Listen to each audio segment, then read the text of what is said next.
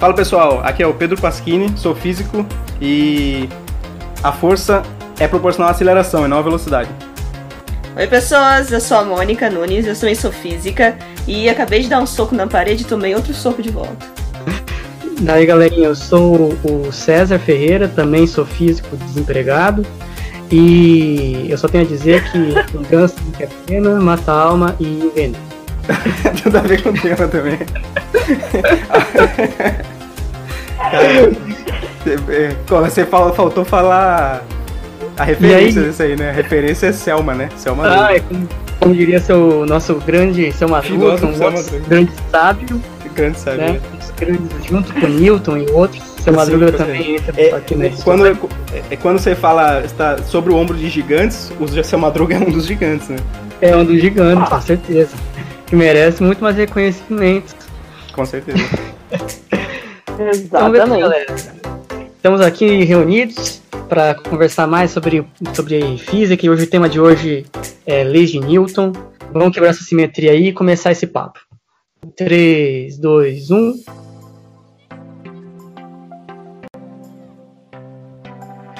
E hoje o tema, depois de um grande pedido dos nossos ouvintes, é leis de Newton. É, milhões é, de e-mails, né? Leis primor, essas leis primordiais aí para nossa vida, que todo mundo lembra no dia a dia que ninguém confunde, né? O que, que você tem a dizer a, esse, a respeito desse tema aí, Pedrinho? Ah, não, vamos, vamos começar falando quais são as leis de Newton, né? Acho que é uma boa, antes de falar sobre o assunto, quais são as leis. Então, qual é a, qual é a relevância das tais das leis de Newton? Antes de mais nada. Por que, por que, que o nosso querido ouvinte em casa deveria querer saber sobre isso? Ela basicamente dá uma noção de, de como que vai funcionar todas as leis mecânicas que tem à volta de todo mundo, né? É... A Simone aqui está falando que cai no vestibular. cai no vestibular, é. Esse, esse, é um motivo bom, mas, mas eu acho que o objetivo desse podcast aqui é, é falar coisas além do que cai para as pessoas. Ah, super concordo. E é, a nossa ideia é tentar fazer com que. tentar mostrar né, para as pessoas como que essas leis de Newton aparecem no nosso dia a dia, né? Na verdade, é, cai no vestibular, cai na sua prova de ensino médio, mas também tá aí no seu. no dia a dia, na sua direção do carro como que você vai dirigir na estrada, como que você vai pregar alguma coisa na parede. Levantar uma coisa pesada, chutar uma bola. Chutar uma bola, jogar futebol, como é que você vai fazer, como é que você vai se movimentar no dia a dia, como é que você vai andar. Quem faz a força é o chão, é o seu pé, como é que funciona essas coisas aí. E podemos fazer comentário e, e, se isso cai no vestibular, cai por um motivo, né? Sim, claro. Opa. Que é, é, é justamente porque está no seu dia a dia. Né? Parece ter uma falta de conexão com, com o assunto do colégio, com, com a realidade e a importância delas, né? Mas existe, né? Existe essa conexão é importante. É, a conexão existe, a gente faz uma simplificação para fazer a vida das pessoas um pouco mais fácil, mas a conexão tá aí, né? Perfeito.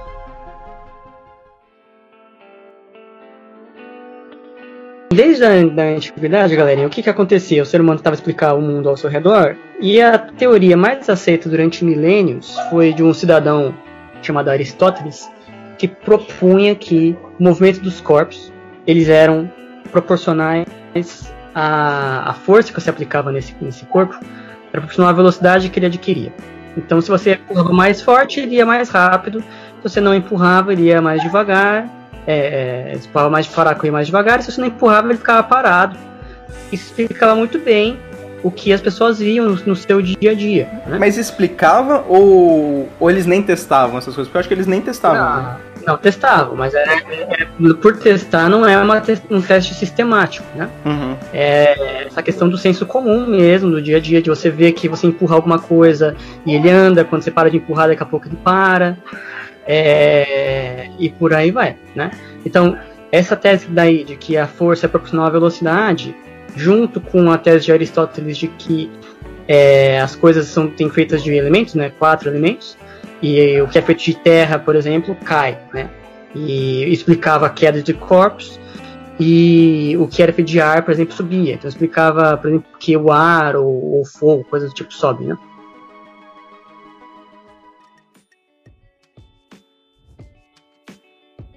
Então ele tinha essa ideia dos quatro elementos, a ideia de que a força era proporcional à velocidade, E para Aristóteles, é, a velocidade com que um corpo cai é proporcional à massa dele, porque ele tem mais terra, então essa atração ela é maior, né? Então, pela física aristotélica, coisas como corpo mais pesado cai mais rápido que corpo mais leve. Mas ninguém testou jogando duas coisas, uma mais leve e mais pesada? Antes, porque demorou muito, né? né? Demorou muito tempo. Então, é importante falar é de, de, de, de que época ele é?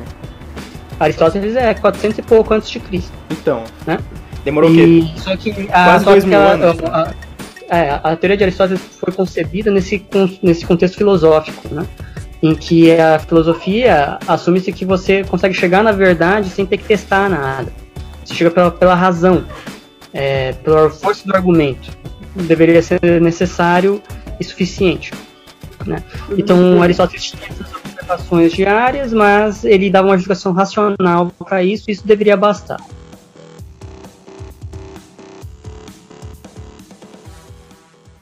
Passado milênios, começaram a apresentar alguns problemas, algumas dessas, dessas previsões. Né? Aos poucos, foi tentado se procurar uma, uma, uma substituto. Então, um, um dos substitutos para isso que surgiu foi com Galileu. Então, Galileu ele vê certas anomalias. Foi o primeiro a jogar duas coisas e testar. É, né? então ele, ele é, é uma coisa boba, mas que demorou muito tempo a ser feita.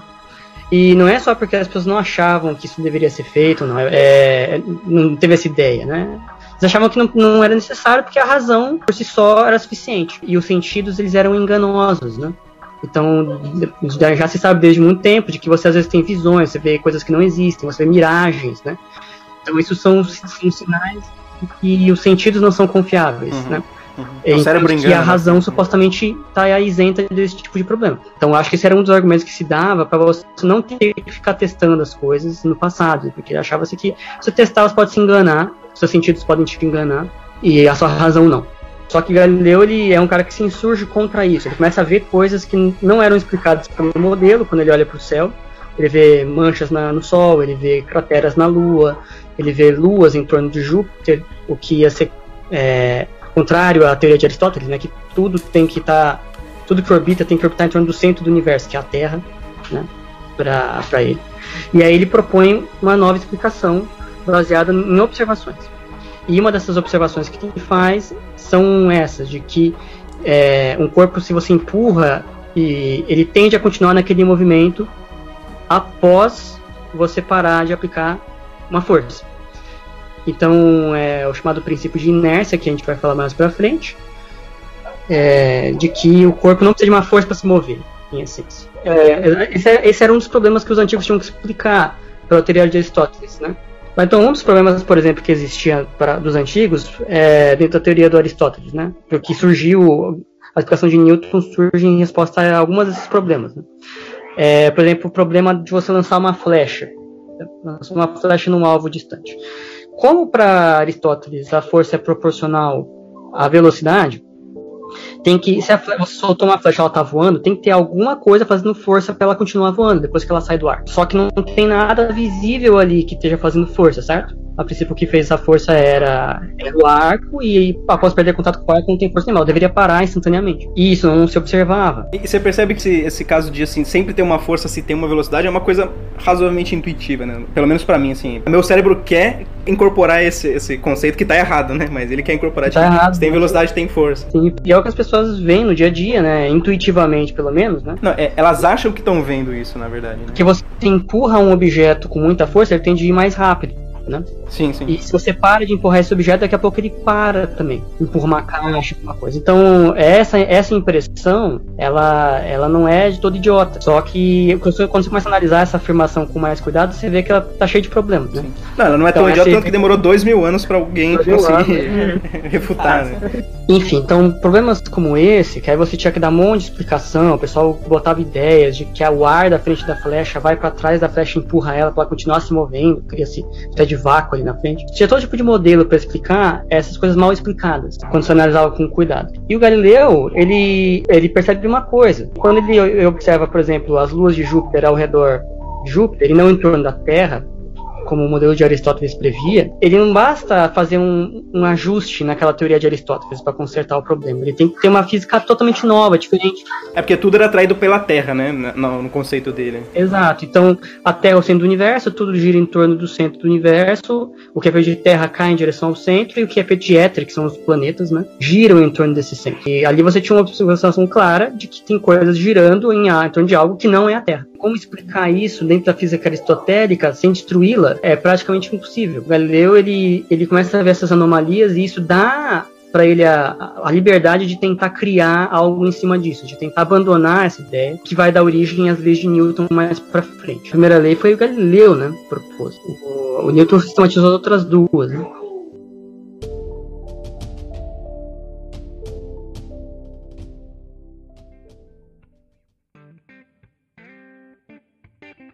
A primeira lei é a lei do preguiçoso. que é, se você não mexer, o objeto vai ficar parado lá. O preguiçoso não vai sair do lugar. Você tem que fazer uma força pro preguiçoso sair do lugar e trabalhar. Né? Basicamente, ah, essa é a primeira lei de Newton de, de for, em forma informal. Também é a lei do workaholic, né? Porque uma vez que você tá trabalhando, é. você não para. É, é, então, ela explica o preguiçoso e o workaholic, né? Ao mesmo tempo, ó que sensacional. É, se não tem uma força para parar o, o, cara de trabalhar, ele vai continuar trabalhando. Você não é um cara que sabe latim? Tem uma versão em latim aqui, você quer, quer ler em latim? Ah, eu não quero ficar me exibindo muito, né? tá bom. tá então em português mesmo, ó. Todo corpo continua em seu estado de repouso ou de movimento uniforme em uma linha reta, a menos que seja forçado a mudar aquele estado por forças aplicadas sobre ele. Bom, eu acho muito legal a gente falar dessa. Da, da, da, primeira lei de Newton, até com, com esse detalhe aí que você falou, Pedro, porque tem muita gente que fala a primeira lei de Newton de uma maneira meio errada. No sentido de que as pessoas falam que um corpo que está em movimento tende a continuar em movimento. O que é parcialmente verdade, né? O movimento que ele vai continuar, independente de qual movimento ele estava fazendo antes, é um movimento retilíneo e uniforme. Então, se ele está girando e você larga o objeto girando, ele não vai continuar girando. Ele vai sair num movimento retilíneo e uniforme. Tem muita gente que esquece desse detalhe. E é um pontinho bonito de se lembrar. E aí você tem exemplos diários, né? Então eu acho que o exemplo diário mais, mais imediato da, da inércia é o carro, né? O cinto de segurança. Por que, que botam um cinto ali? Em essência, porque se o carro né, tem uma freada brusca, um acidente, qualquer coisa, o carro para de se mover. Mas você estava se movendo junto com o carro. E você, a princípio, mantém esse estado de movimento. É porque a força está atuando só no carro, né? O, só no o carro. freio é, um, é uma força Exato. só no carro. E aí, então, se você não sofre nenhum tipo de força para parar, você sabe, você persiste nele. Então você continua na mesma velocidade que o carro estava ao frear. E aí você, você é arremessado para frente. Da mesma forma, se você tá parado no seu carro e o carro acelera com tudo, você é arremessado para trás, né? Ficar preso no banco. No caso de ônibus é pior, né? Porque você tá de pé lá, vem o motor, ele começa a dar aquela acelerada e todo mundo voa para trás no ônibus. O ônibus é terrível. É ter... Porque não tem cinto de segurança no ônibus público dentro da cidade. Não, não tem cinto de segurança cara. Você imagina é. um negócio desse? Não tem nada, é que assume-se que o ônibus não tá tão rápido. Mas, na verdade, 20 km por hora já é muito rápido pra uma pancada. Ou eles estão assumindo que a gente tá sempre enlatado numa sardinha ali que ninguém vai é. se movimentar, né? Pode ser, é um bloco se movendo junto, né? É então, um bloco se movendo junto. É. Não, é, então pode ser. Aí eu acho que eu aceito, assim. Não, é, é que na verdade acho que são, o, o, argumento não é nem essa velocidade. Eu acho que o argumento principal, além de não ter como no ponto prático, se botar cintos ali, né? Um monte de pé, é que o ônibus é muito pesado. Então, em qualquer colisão que ele tenha com um carro, uma moto, alguma coisa do tipo, a variação de velocidade dele é muito baixa. Ele tende a ter danos muito, muito pequenos. Então, tipicamente, não tem um acidente no ônibus é mais seguro que você estar tá num carro ou numa moto. Né? Sim. Não, porque o argumento de que já que tem gente sentada e eles vão morrer mesmo, então foda-se quem tá sentado, pra mim não funciona, né? Assim, só porque um pessoal vai morrer, vamos deixar todo mundo morrer, né? Não. Tanto que no, no, ônibus em estrada, por exemplo, eles têm o, o, cinto e é obrigatório, né? É, parcialmente obrigatório. Né? É, não, é oficialmente obrigatório, né? Mas se as pessoas usam ou não é outro problema. Mas enfim, enfim. Então é, é um exemplo diário do nossa, da nossa lei da em ação. Isso não tem como fugir dessa lei, né? Você pode fugir das leis de trânsito, mas jamais da lei da inércia. Não, então, aproveitando essa ideia então de que a gente está falando de que, do que, que a gente sente no carro, né? é, quando a gente vai fazer curva, a gente sente que nosso corpo é jogado para fora, né? Mas isso nada mais é do que a nossa inércia, né? A nossa a, ten, a, a, a tendência do nosso corpo continuar o movimento que ele estava fazendo, né? Que se ele tava o movimento em linha reta, né? É, então, se ele estava em movimento, ele quer continuar um movimento retilíneo e uniforme.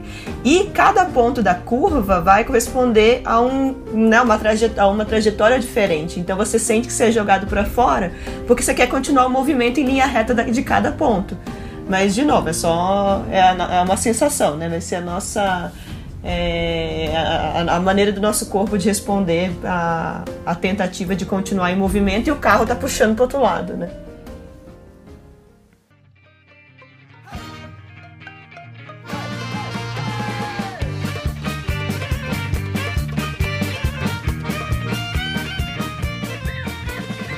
Você ouviu Physicast, o seu podcast de física. Acompanhe nosso trabalho também nas redes sociais como Twitter, Facebook e Instagram. Esperamos vocês no próximo episódio. Um abraço, fui!